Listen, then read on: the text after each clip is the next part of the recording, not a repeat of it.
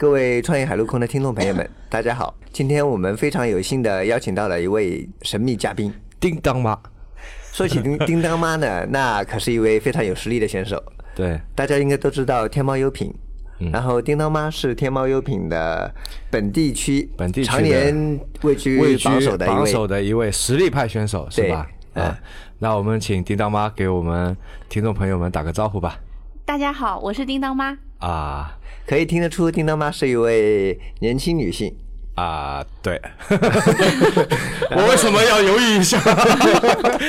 好吧，先给你磕个头了。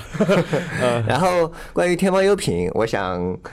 听众朋友们应该也有所了解，但不是全部知道。呃，我们大概请叮当妈给我们介绍一下，她是什么时候开始做天猫优品，同时现在已经做到了怎样的高度？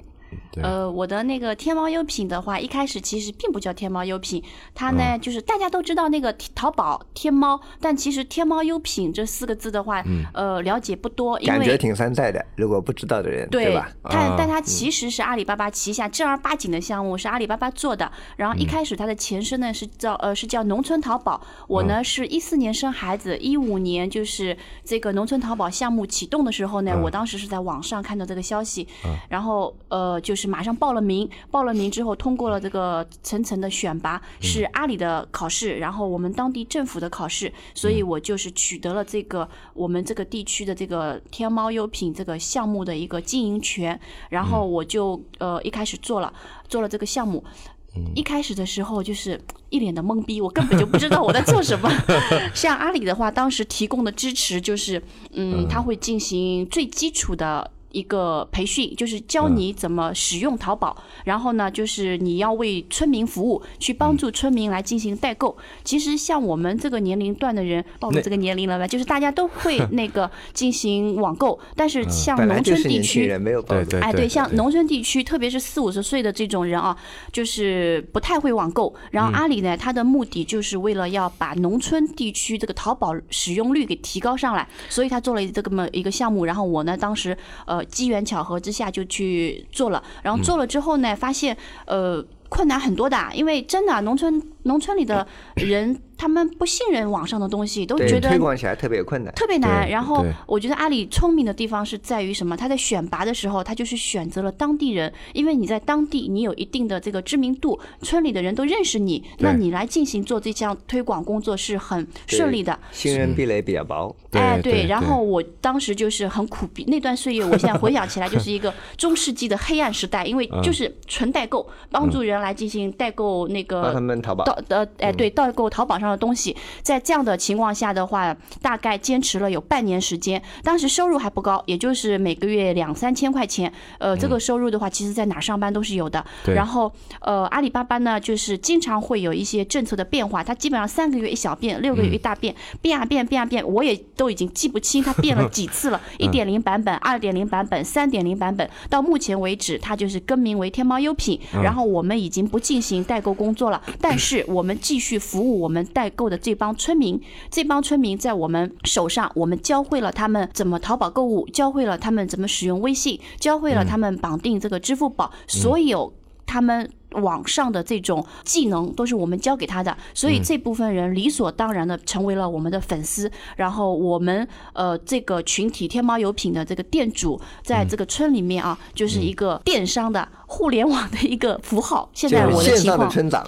哎，对，现在的情况就是 一也我们现在就就是我的现在身份就是这样的一个情况。现在是。呃，我这里补充一下，因为叮当妈的那个天猫优品店我也是去过的啊。刚才不断的在讲村民嘛，可能有些听众。会觉得是不是旁边就是田埂啊，是吧？是真正的农村。那那因为之前是农村淘宝，对，不是这样的，就是在全国范围内，农村感觉就是像那种乡下地方啊。但是因为我是在这个。浙江地区嘛，所以我们这儿的农村其实并不是，并不是那种乡下传统的很多新农村，对，这个房子都连在一起的，对，就左邻右舍。简单简单说就是上下班时间道路是拥堵的，是吧？对，哎，对我们行政区域划分上可能是属于一个村，但其实我们就是是村里人，但其实我们跟城里上班的人没有什么区别。我们村的话，田有一部分，但也不多，但是我们更多的这个人是在上班的，然后有一些他也是开店的，就不是那种。山里面啊，这种感觉，就是可能很多年以前，就早几年，是真的是纯，但是渐渐的也就城镇化了，对对对，就可以为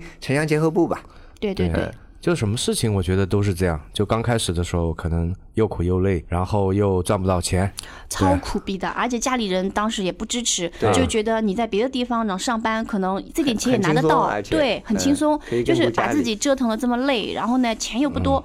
然后我呢，当时的心理状态是这样的，就是我。做了这份工作，我不想让他收场太难看，不然人家以后说起来啊，你这个东西就是做做失败了，我我我就觉得这样是不对的。觉得阿里巴巴这样公司确实还是蛮牛逼的，它会有一些比较好用的工具，就是一些数据的后台，然后还有呃，它对当地政府的一个协议可以给我们一定的这个辅助啊什么的，就是这几个呃综合考虑下来，我还是坚持做下来了。而且确实做下来到现在，我今年我是一五年到现在一九年四年时间，我发现我。呃，付出的那种努力是确实很苦逼、很辛苦，但是我得到的远远比我付出的多，所以我感觉，所以我们这期是给阿里打了个广告。但其实我说句实话啊。阿里能遇到你这样的，就是特别有执行力的一名村长，县长村长，他是非常幸运。对，应该是阿里特别幸运，包括说，绝对是阿里更幸运。就像你刚才说的，在最黑暗的时期，对吧？在又苦又累，你还是在坚持，而且坚持了这么多年。我感觉阿里更像是一所学校。我现在啊，就是有很多的公司可以，呃，他挖我，然后就是说给你薪水比较高，甚至可以给你股份。一些创业的公司，还有本地的一些呢，比较嗯比较好的一些。就是稳定的那些单位，都就是说向我抛来这个橄榄枝，他就是在这些年当中 认可你这些努力。我觉得这些年就是我的努力，大家是有目共睹的，能力也提升了。对对对，阿里更像一所学校，就是说我原来因为我的大学专业我是国贸，我跟电商并没有关系，但是我这么一头扎进去之后，我吃苦是还蛮能吃苦的。然后就是慢慢慢慢的就是不会的我就学，然后会的那种我就把它做做的就是尽我所能的做好。在这个过程当中，就是把我自己的能力。提升了，所以现在如果我不做天猫优品了，如果我脱离了阿里，我觉得我还是找得到工作的，而且我的薪水比我那些一五年的时候工作的人对工资会高。对，所以这些年对我的一个很大的名为阿里合伙人，阿里最佳农村合伙人。而且事实也是朝着这个方向在发展的，可能敏捷不太清楚。我跟叮当妈还会有一个简短的交流啊。因为我们在录节目之前会有一个简短的交流。天猫优品吧，天猫优品是你第一次去做了这样的一个事情以后，对，然后后面呢又衍生了第二个事业和第三个事业，对对对？对对，这是之前没想到的。对对对，其实创业就这样一个过程，一个相可能会有一些相辅相成的项目，然后让通过第二个项目让第一个项目变得更好，然后再再衍生出第三个项目，然后让前两个项目变得更好，然后前两个项目又反过来来辅助第三个项目，把第三个项目来推高。一个一加一加一等于大于十的一个故事，对吧？嗯，哎，是的。现在进行的工作就是把所有我能手头上这些工作，我就把资源整合来进行业务叠加。我成本没有变多，但是我的收入资源整合、资源叠加。对，我学了个新词，资源叠加。对，我们以前一直都有资源整合的概念啊。对对，嗯。呃，我这些呢，就是我天猫优品，我就是开一家店，然后我手下有员工，然后我需要承担房租，然后我就是要呃付工资。对，付工资，然后我社会上一些呃生意我要去跑，我的原始的一开始的工作状态是这样的，后来我就嫁接进来一个快递业务，因为我这个点是在小区的门口，小区的居民他呃。传达室有，就是小区居民取快递，他有个痛点，放传达室容易丢，放自提柜就是有的时候今天忘了拿，第二天他就要付钱。对，然后或者就是说你那个东西放在里面，这机器有一次我碰到是坏掉了，这死都拿不出来，就是会有各种各样的情况，就是其实最公里是不方便的。我也碰到过，他死命的塞进去的，他塞是可以死命的塞进去的，取都取不出来了。我要 我要拿出来就不行了，所以就卡在那里。后来我还是。去拿了把刀把它割开，然后才拿开了。自自提柜大部分时间它是方便的，但是机器总归是有各种各样的意外，这个是没办法避免的。而且有的时候会遗忘，遗忘了的话，它当然还会它会提醒你啊。但以呃，我我就出现过有一个文件放在蜂巢柜里面，嗯，放了一个多礼拜 啊。顺丰恨你是吧？都像你这样别玩了。这种都是你们年轻人碰到的事情，老年人更麻烦的一个点是，他不知道该怎么打开这个柜子。对，好像是有这个问题。我第一次去开的时候，我也犹豫了一下怎么操作呀，对吧？不是很顺畅的。对，所以无人化呢，我觉得将来是一个趋势，但是如果还需要一点时间。对，还需要点时间，就是我。我们现在的居民的素质并没有达到这样的高度。等我们年老的时候，我们就能很自如的进行这个无人的操作了。我我我们现在还不老，等我们老应该可以。但是现有的那些老年人，说实话，对。还不够，我感觉是是的，包括很多微信都不会用。嗯，但我也发现，其实也蛮多的年轻人也会到你店里去寄快递。哎，对，是的，我那个就是因为我这个点就是在小区的门口，对他们来说取快递比较方便，然后寄快递也比较方便。我这里更多的就是一个小区生活化的一个场景了，他们就是。比方说，有的时候在外面买了东西，他可能不想拿到楼上去了，他把东西暂时寄存在我门口店里门口。嗯。然后有的时候可能忘，就是家里面的人忘了钥匙或者怎样，另外一个人把这个东西放在这儿，就是有一个公共的一个属性在这边。对，嗯，这其实我给你打比方啊，有点像什么啊？你看我们打那个一万号也好，幺零零八六也好，它是不是有一些可以摁一、摁二、摁什么的摁进去，它会有一些系统的给你一些提示啊？